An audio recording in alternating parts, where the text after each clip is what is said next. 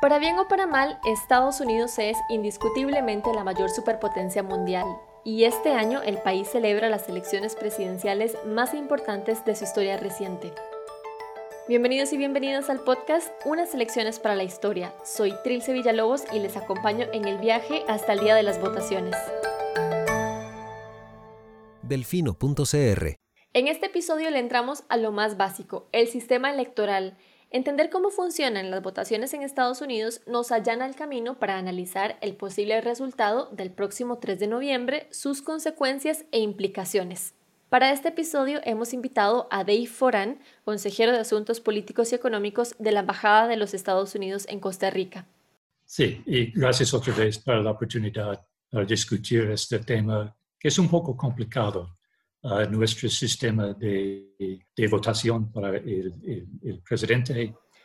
Pero Don Dave habla poco español y poco fluido. Entonces, para agilizar el proceso, les voy a explicar junto a Don Dave cómo funciona el sistema y por qué funciona de esta manera. Entonces, la Constitución ah, habla sobre los requisitos para elecciones presidenciales y tenemos un sistema que se llama el eh, colegio electoral y es eh, algo que hace más de 250 años hemos usado en, nuestras elecciones. Y quizás sería importante para explicar un poco cómo funciona el colegio electoral.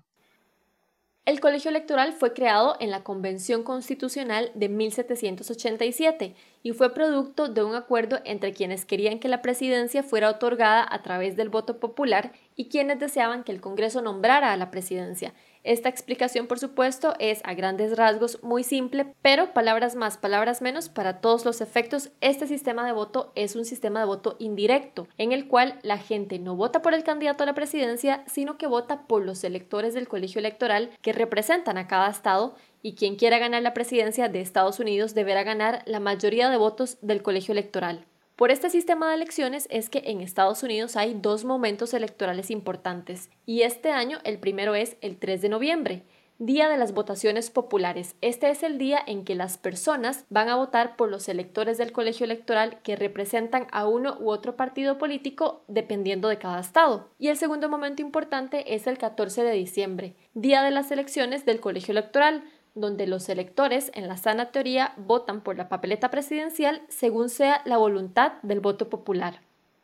A estos dos momentos electorales se le suma un tercer elemento importante el día de las votaciones de Estados Unidos, y es que no ocurre una sola votación a nivel nacional, sino que ocurren 51 votaciones en simultáneo, una por cada estado y la que ocurre en el Distrito de Columbia. Esto porque cada estado tiene leyes electorales distintas. Allá no existe un tribunal electoral como en Costa Rica, por ejemplo, donde dictan cuáles son las reglas para el día de las votaciones.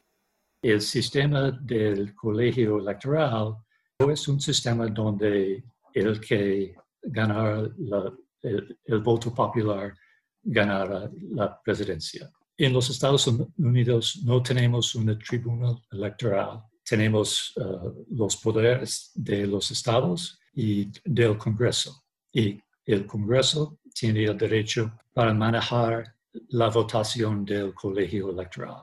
Hay un total de 538 miembros del colegio electoral. Y el que ganar más de la mitad, 270, va a ganar la elección.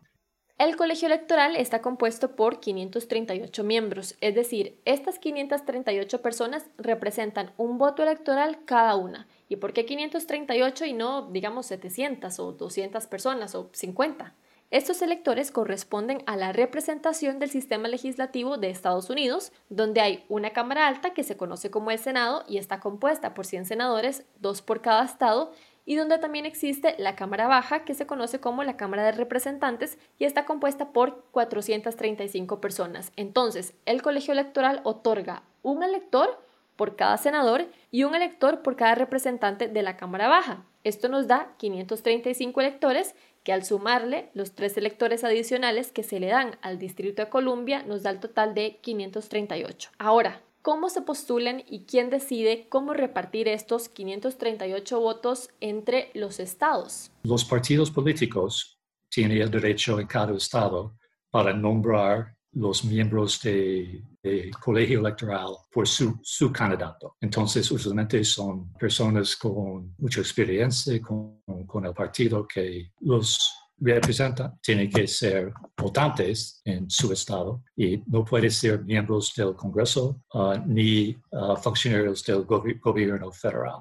Cada 10 años tenemos un censo en los Estados Unidos y después del censo, el departamento de, uh, que, hace, el, censo y el Congreso buscar los resultados y, cambiar los números de representantes de estados en proporción al cambio en, la población. entonces, por ejemplo, nací en Connecticut y por años y años Connecticut ha tenido seis miembros del Cámara Baja, pero después del censo de 2010, la población disminuir y ahora Connecticut tiene cinco miembros de la Cámara Baja. Entonces, Texas, Florida y California y el sur y el suroeste de los Estados Unidos han incrementado mucho en, su población y los estados del noreste han sufrido una disminución de su población.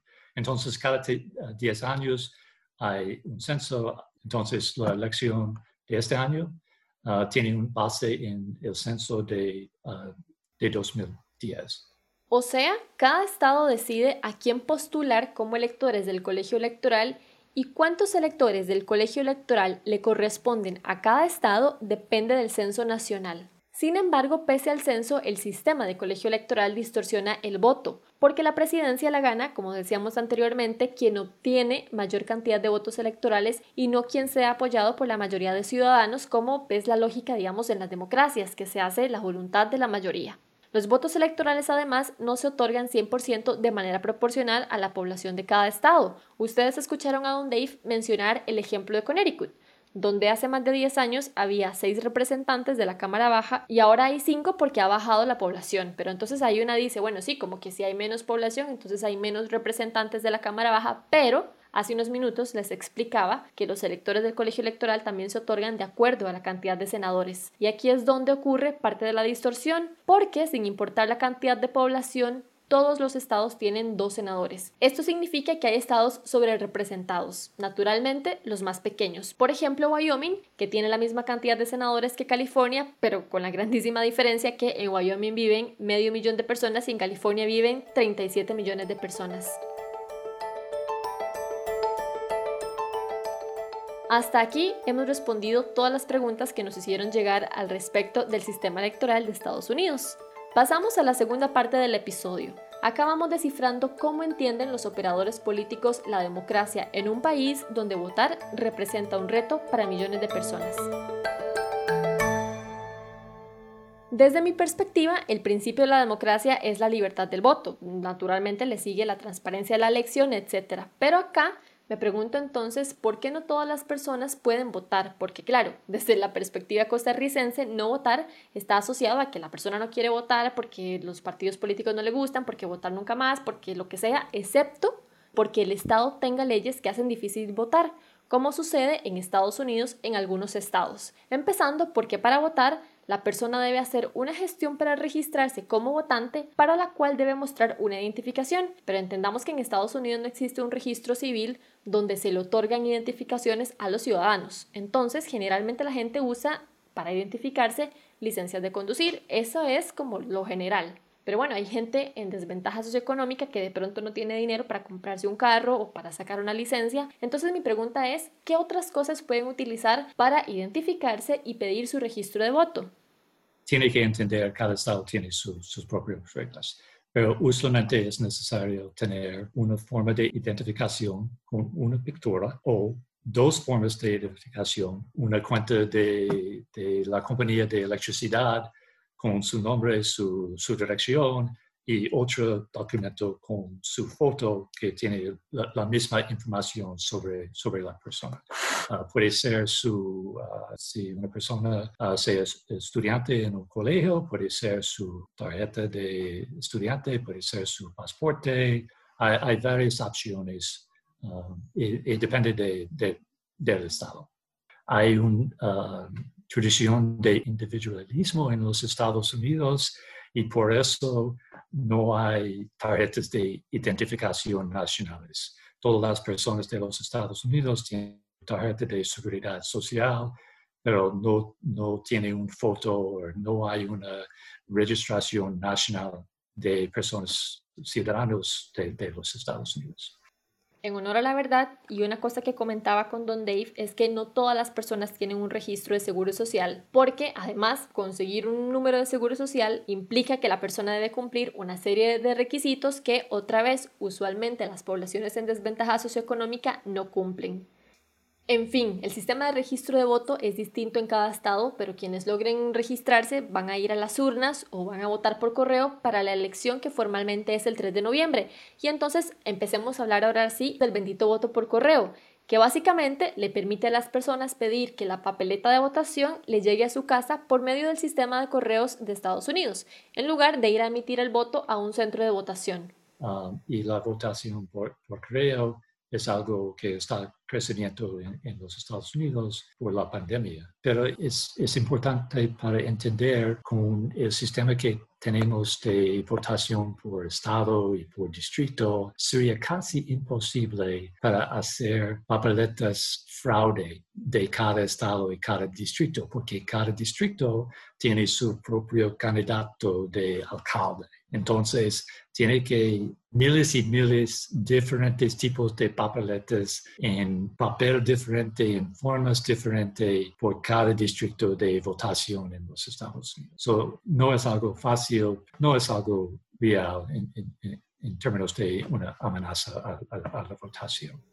A lo que se refiere Don Dave con lo de las distintas papeletas es que un detalle que no les comenté antes para no enredarles es que el próximo 3 de noviembre las personas, aparte de elegir a los electores del colegio electoral, también van a elegir a la totalidad de representantes de la Cámara Baja y a un tercio del Senado. Entonces sí, hay cientos de papeletas distintas que varían según el estado porque evidentemente el representante de New York no es el mismo de Texas, entonces por eso es que varían las papeletas tantísimo. Y según Matthew Record, profesor de ciencia política de la Universidad Estatal de San José en California, la posibilidad de fraude es del 0,002%, una probabilidad bastante baja. Y es interesante porque cada estado tiene su propio papelete de votación, pero en todos tiene los nombres de candidatos presidenciales. A veces hay una designación de su partido, otros estados no, y la papeleta incluye los nombres de candidatos para la, Cámara Baja, candidatos por senadores, si hay una elección de, senadores en este momento. Y a veces las papeletas tienen preguntas. Quizás estados cuando quieren cambiar sus constituciones, usualmente tienen que tener un voto de la gente de este estado según la voluntad de los votantes populares, los electores del colegio electoral votarán el 14 de diciembre por la papeleta presidencial. La opción republicana es la continuidad de Donald Trump y Mike Pence y la opción demócrata es Joseph Biden para presidente y Kamala Harris para vicepresidenta. Pero, ¿qué pasa si el día de la elección, este 14 de diciembre, los electores deciden cambiar el voto? Es decir, ¿qué pasa si el voto popular en California benefició al candidato A y los electores del colegio electoral al momento de ir a votar decidieron votar por el candidato B. Ah, la Corte Suprema de los Estados Unidos acabó de decidir uh, varios casos ah, con esta pregunta. Y los estados tienen el derecho para hacer sanciones si un elector cambia su, su voto. Entonces, este momento de veras no es, no es una posibilidad grave de un, elector uh, cambia su, su, voto. Entonces, en, en todas las instancias no cambia uh, los resultados de, de las elecciones.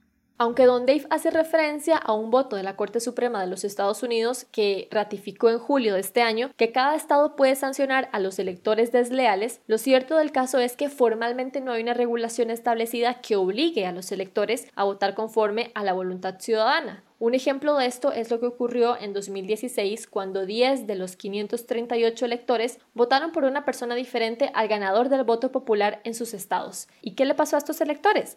En el caso de Washington, por ejemplo, significó una multa de mil dólares. O sea, como quien dice, el daño ya está hecho y lamentablemente no hay iniciativas bien encaminadas que indiquen que el colegio electoral instaurado en el siglo XVIII pueda ser reformado para garantizar un sistema democrático funcional a la altura del siglo XXI. Sí, hay varias posibilidades. Sería hacer una enmienda a la Constitución para cambiar la votación desde el colegio electoral hasta un voto popular. Entonces, es muy difícil para uh, adaptar enmiendas a, la Constitución. Lo más uh, prominente propuesta es un acuerdo entre los estados para decir este estado va a votar por el candidato que, gana la mayoría de los votos populares. Entonces, esto es, lo, más prominente en este momento, pero no había, había sido mucho movimiento en los últimos, no sé, dos o tres años. En la sana teoría, el 6 de enero, el vicepresidente del Senado presidirá una sesión al tiempo que el Congreso estará contando los votos del colegio electoral y quien obtenga los 270 votos o más será juramentado el 20 de enero como presidente de Estados Unidos. Estas fechas evidentemente no están escritas en piedras y muchísimo menos en un año de pandemia, pero entonces estaremos a la expectativa. Algunos analistas incluso dicen que podemos estar a las puertas de un espejo del año 2000 donde los resultados electorales fueron conocidos hasta casi un mes después de los comicios. Con esto llegamos al final de este episodio donde les hemos explicado de una manera simple y general cómo funciona el sistema de elecciones de Estados Unidos. Le agradezco muchísimo a Dave Foran, consejero de Asuntos Políticos y Económicos para la Embajada de Estados Unidos, por acompañarnos hoy. Creo que hemos discutido casi todos los asuntos en las elecciones presidenciales de los Estados Unidos. Gracias por su, tiempo, por esta oportunidad para compartir esta información con los que escuchan su, su podcast. Y ha sido un gran placer para mí. gracias por todo. Gracias también a todas las personas que nos han enviado sus preguntas a trilce.delfino.cr. Si tienen más preguntas, pueden escribirme de nuevo y les espero en una próxima edición del podcast Unas elecciones para la historia. Que estén bien. Listo, Dave. Muchísimas gracias. gracias a usted. Por hacernos esta explicación. Gracias. Y ojalá mi, uh, mi español sería suficiente bien para entender. No, no, no este podcast es presentado gracias a delfino.cr. Únase a nuestras redes sociales y anímese a ser parte de la comunidad Delfino Más.